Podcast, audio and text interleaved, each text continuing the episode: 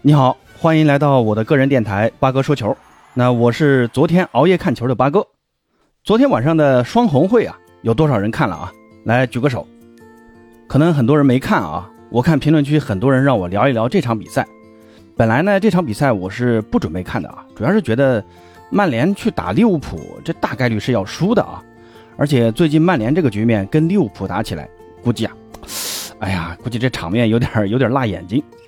但想了想，自己买的爱奇艺体育的 VIP，不看呢也太浪费了，就还是定了一个闹钟。结果呢，闹钟是响了，我给按停了啊，想着再眯一会儿再起来的。结果好了，再一睁眼呢，十五分钟过去了，赶紧爬起来去开电视。打开电视一看，我去，曼联一比零领先了利物浦，当时就一个机灵，这你们还是曼联吗？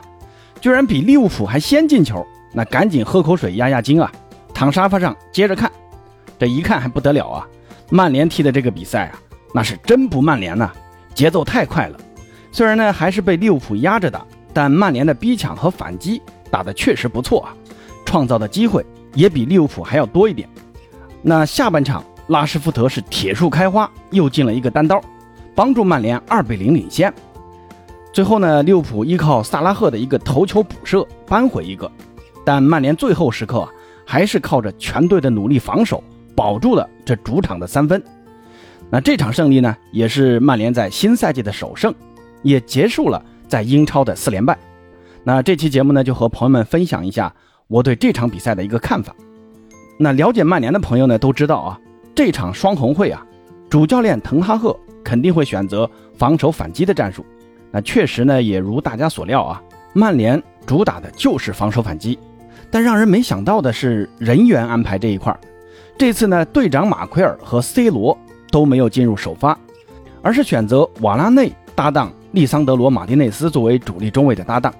那这对中卫搭档在赛后看来安排的是非常成功啊。而在前场呢，是让拉什福突前，埃兰加顶替拉什福德出任左边锋。你看前场安排的都是一些年轻球员啊，跑动能力相对较强，速度也很快，逼抢呢。也到位，尤其是埃兰加啊，整个上半场是不惜体力的参与回防和逼抢，这就是八哥要说的曼联获胜的第一个原因。曼联终于能执行好高位逼抢了。那上一轮打布伦特福德的那场比赛呢，曼联呢比对手少跑了十八公里。赛后呢，滕哈赫也非常生气啊，还惩罚性的让曼联全队跑了十八公里。那这场比赛呢，曼联全队的跑动距离。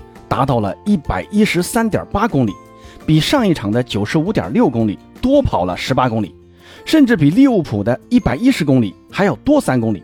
这说明啥呢？说明曼联的这批球员其实是可以跑起来的，并不是大家所说的那样啊。这批球员太懒了，打不了高位逼抢。那整场比赛呢，曼联在高位逼抢方面执行的是非常的到位。开场艾兰加的那个门柱啊，就是曼联在。中场加强逼抢拦截，迫使罗伯逊传球失误，被麦克托米奈断球后快速形成反击机会。然后呢，小麦送出直塞给到 B 费，B 费再横传给左侧的艾兰加。只是很可惜啊，艾兰加的打门击中了门柱，没有为曼联带来进球。而这个机会啊，正是曼联在滕哈赫的要求下，通过前场的高位逼抢争取来的。全场比赛这种画面很多啊，而且呢。滕哈赫为了执行这个战术啊，在下半场就用完了五个换人名额，目的呢就是通过这种球员体能的接力，持续对利物浦形成高压态势。那这种做法也收到了效果。那利物浦的左边路啊，迪亚斯这一块啊，基本上被限制的死死的。滕哈赫是找准了迪亚斯的持球风格啊，你不能给他太大的持球空间。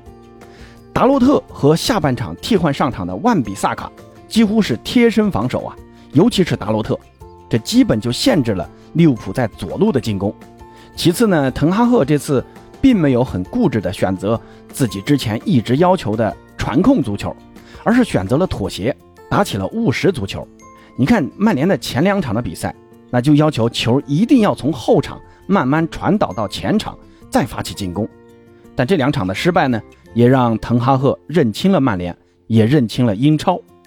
队内就没有可以持球推进的球员，英超的逼抢呢又这么凶狠，你的这些球员呢都比较糙，玩不了这种针线活，所以呢，这场比赛滕哈赫明智的选择了放弃传控，改打长短结合。那啥叫长短结合呢？最明显的例子就是门将德赫亚。那这场比赛呢，滕哈赫不再要求德赫亚发球的时候必须给地面短传球，而是可以选择开大脚，直接把球开到利物浦的半场去，让前场的桑乔、拉什福、艾兰加、马夏尔他们去争落点。那这是滕哈赫的一个妥协，放弃了进攻必须从守门员开始的执念，因为知道德赫亚的出球并不好啊。而且呢，自己的后场也没几个出球好的，这样很容易被利物浦的前场逼抢造失误。当然呢，不光是德赫亚啊，其他后场球员的出球也基本放弃了短传配合。基本上啊，后场的球只要是摘出来了，这个球安全了，就会马上长传给前场的球员，不跟你在中场纠缠。那这种战术变化也是滕哈赫的一个妥协。你看这场比赛啊，埃里克森还是安排在后腰位置。那上一轮呢，埃里克森打后腰，被很多曼联的球迷说滕哈赫在整活但这个位置啊，要想能出球，整个曼联只有埃里克森能打了。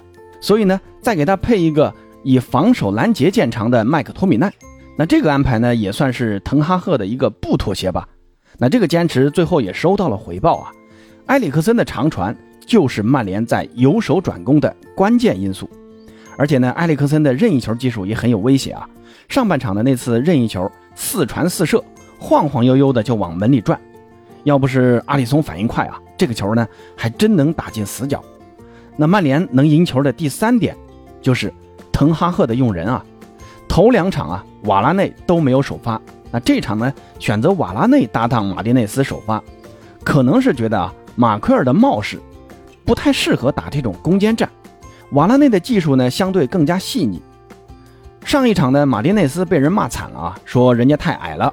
那这一场呢，滕哈赫还是让他首发，估计也是看到利物浦的努涅斯上不了，利物浦的进攻就不会选择高举高打、往禁区起高球的这种方式。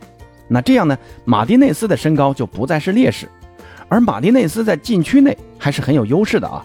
那次上前封堵萨拉赫的射门，就被很多人拿出来对比范戴克的那次罚站式防守。而不让 C 罗首发，这一点呢，应该没有多少意外啊。既然打防反嘛，那还是需要有速度快的人来执行。那这么重要的比赛，敢于拿下队内最大牌的前锋，是要有很大的勇气的。万一输了啊，那些支持 C 罗的球迷对于滕哈赫的讨伐，估计也是前所未有的。好在呢，滕哈赫的战术奏效，用人呢也很果断。下半场的几个换人也都很有针对性，既保持了体能的优势。也在关键位置加强了防守，保住了胜果。弗雷德的上场啊，正是针对克洛普换下米尔纳后，利物浦的攻势逐渐有了起色之后的针对性换人。其实呢，最后还有一点啊，这个呢就是稍微有点虚啊，但八哥觉得这个因素也有很大的作用的，那就是红魔精神。曾经的红魔精神呢，就是永不言弃、不畏艰险的精神。那这场比赛的意义。既是这批曼联球员的自我救赎，也是红魔精神的延续。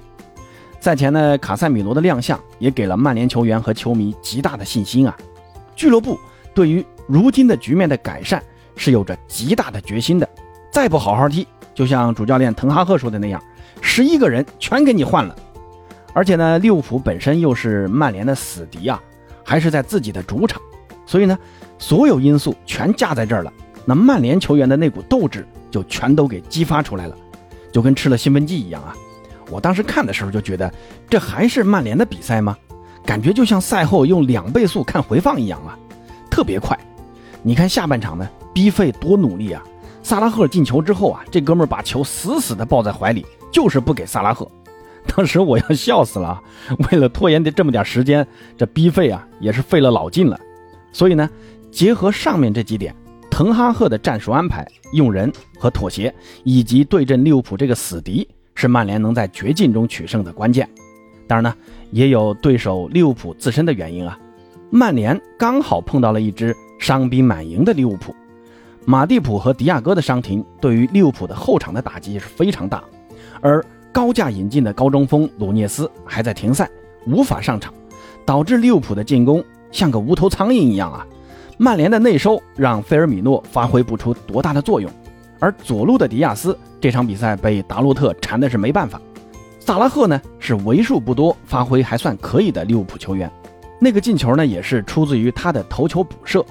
而利物浦的中场则更是老问题啊，而且克洛普这场没有选择法比尼奥首发，而是选择亨德森打后腰。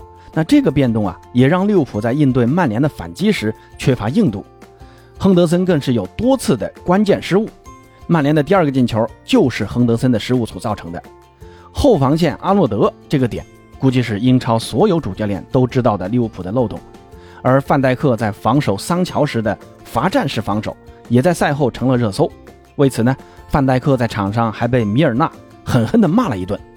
但不管怎么说吧，新赛季的利物浦虽然遭受了三轮不胜，但毕竟还是客观因素比较多。